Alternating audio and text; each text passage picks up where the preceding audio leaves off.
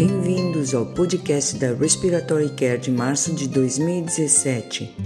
O artigo de escolha de nosso editor Jim Hess é de Lowe e colaboradores sobre uma avaliação de protocolo de cuidados respiratórios em uma UTI pediátrica. A implementação de um protocolo de clearance de vias aéreas beta-agonista resultou em redução significativa de intervenções e melhorou o prognóstico com redução de tempo de estadia na UTI e de dias de ventilação mecânica. Weller indica que a redução de variação de prática por meio de protocolos de cuidados respiratórios e de segmento clínico tem reduzido os custos com a assistência, reduzindo a duração de ventilação mecânica e o tempo de estadia na UTI pediátrica em inúmeros estudos publicados nesta revista, Respiratory Care. O objetivo do estudo de Walsh e colaboradores foi avaliar a utilidade de se estabelecer objetivos diários e visualizar a variância com a ajuda de um computador. A formação de objetivos diários e a visualização da variância da ventilação mecânica por meio de computador foi associada com melhora dos objetivos atingidos pela evidência de melhora simples na escala de ventilação mecânica.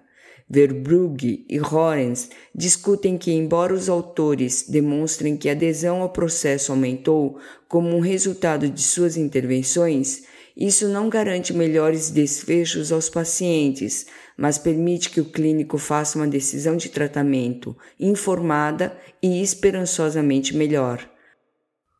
Smith e colaboradores avaliaram as necessidades atuais de terapeutas respiratórios no estado de Nova York para entender melhor como os terapeutas respiratórios percebem seu papel futuro clínico e acadêmico.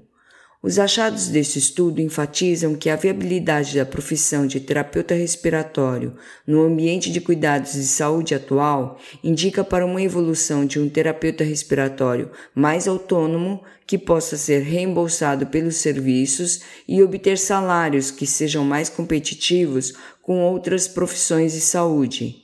Em seu editorial, Kasmarek e Walsh fazem um pedido apaixonado pelo aumento do grau educacional para entrada na profissão de terapeuta respiratório. Santana e colaboradores desenvolveram um protocolo para avaliar atividades de desempenho diário em indivíduos com DPOC, denominado Protocolo de Atividades de Vida Diária de Londrina, e para avaliar a validade e a confiabilidade desse protocolo em uma população. O Protocolo de Atividades de Vida Diária de Londrina foi um protocolo válido e confiável para avaliar o desempenho das atividades de vida diária em indivíduos com DPOC. Ele pode ser usado na prática clínica para investigar os desfechos de atividades de vida diária, incluindo estudos que requerem análises de gases e a necessidade de uso de máscara. Pais e colaboradores verificaram em estudo a reprodutibilidade e a validade de um protocolo de atividade de vida diária denominado Londrina em adultos fisicamente independentes com idade igual ou superior a 50 anos e para estabelecer uma equação preditora de referência desse protocolo de Londrina de atividade de vida diária. O protocolo se mostrou reprodutível e válido nessa população e a equação de referência para o protocolo foi estabelecido, incluindo somente a idade como variável independente. O objetivo do estudo de Boscos e colaboradores foi investigar a incidência de microalbuminúria e se foi associada com características fisiológicas e clínicas em um grupo de sujeitos que foram classificados de acordo com o Global Initiative for Chronic Obstructive Lung Diseases Stages, GOLD. Os resultados desse estudo indicam que há uma associação forte entre microalbuminúria e eventos cardiovasculares em indivíduos com DPOC, particularmente aqueles com mais sintomas e com risco futuro alto. Spillman e colaboradores investigaram os benefícios de um programa ambulatorial de baixo volume de vibração corporal sobre a capacidade de exercício em comparação com um programa de treinamento calistênico em indivíduos com DPOC. O programa de treinamento de baixo volume de vibração corporal resultou em melhora significante da capacidade de exercício comparado com os exercícios calistênicos em indivíduos com DPOC leve a grave. Okura e colaboradores, em seu estudo, compararam o desempenho no teste da caminhada dos seis minutos e estimaram índices de capacidade funcional do teste da caminhada dos seis minutos entre indivíduos com fibrose cística e indivíduos saudáveis, assim como as associações entre os índices de gravidade da doença, função pulmonar e estado nutricional na fibrose cística.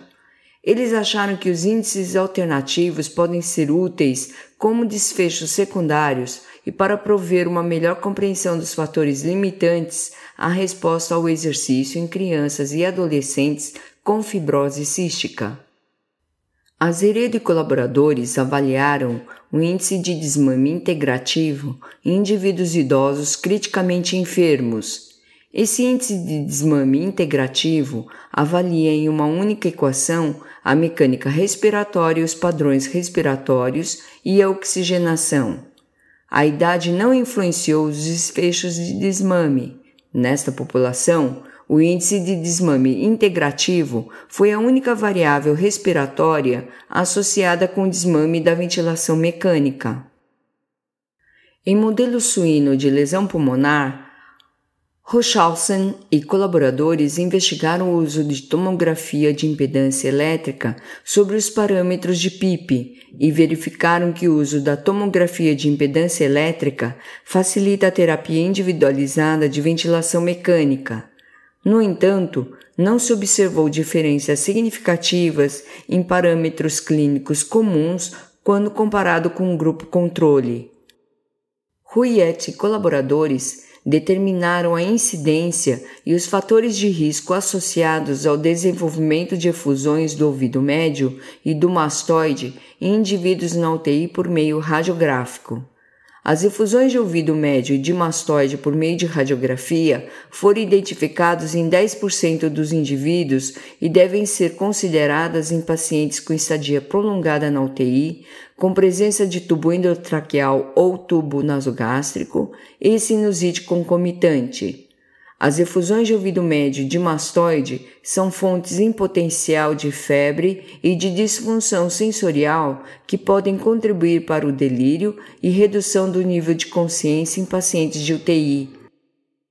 Rei e colaboradores analisaram as preferências de veteranos em baixar dados de pressão positiva de vias aéreas de modo tradicional e moderno inclusive as atitudes e os fatores que afetam essas preferências.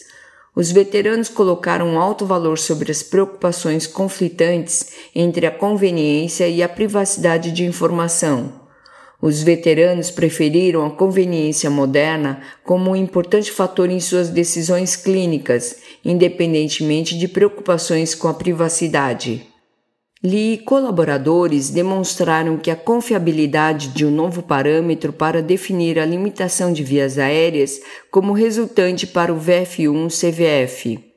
Um novo parâmetro foi calculado como a área sob a curva descendente da curva volume-fluxo expiratório antes do final dos primeiros 3 segundos e dividida pela área do triângulo antes do final dos primeiros 3 segundos. Lee e colaboradores relataram que esse parâmetro pode ser utilizado como um parâmetro resultante de VF1-CVF quando os pacientes não conseguem completar um esforço expiratório de 6 segundos. Por fim, Martina Sec e colaboradores exploraram as diferenças entre fumantes e não fumantes de cachimbo de tabaco em uma população universitária para se obter melhores informações para campanhas de cessação. Os adultos jovens universitários têm altas taxas de tabagismo e as campanhas precisam de foco sobre essas subpopulações de universitários fumantes e não fumantes. Para receber o conteúdo deste podcast e de podcasts anteriores da revista, por favor visite nosso website em www.rcjournal.com. Você também poderá se inscrever no nosso website para receber os podcasts de futuros volumes da Respiratory Care.